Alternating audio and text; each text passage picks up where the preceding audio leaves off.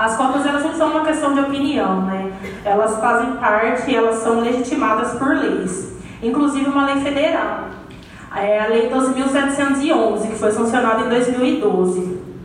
Porém, antes das leis federais, leis estaduais já foram sendo implementadas é, para que as políticas de cotas fossem consideradas constitucionais, né? Porque um dos argumentos utilizados por muitas pessoas é que as cotas raciais não são constitucionais. Muitas leis, a lei federal, né, principalmente, mas leis estaduais também, dos estados do Rio de Janeiro, por exemplo, Pernambuco, Ceará, estado do Maranhão, Mato Grosso e Paz, no estado do Paraná.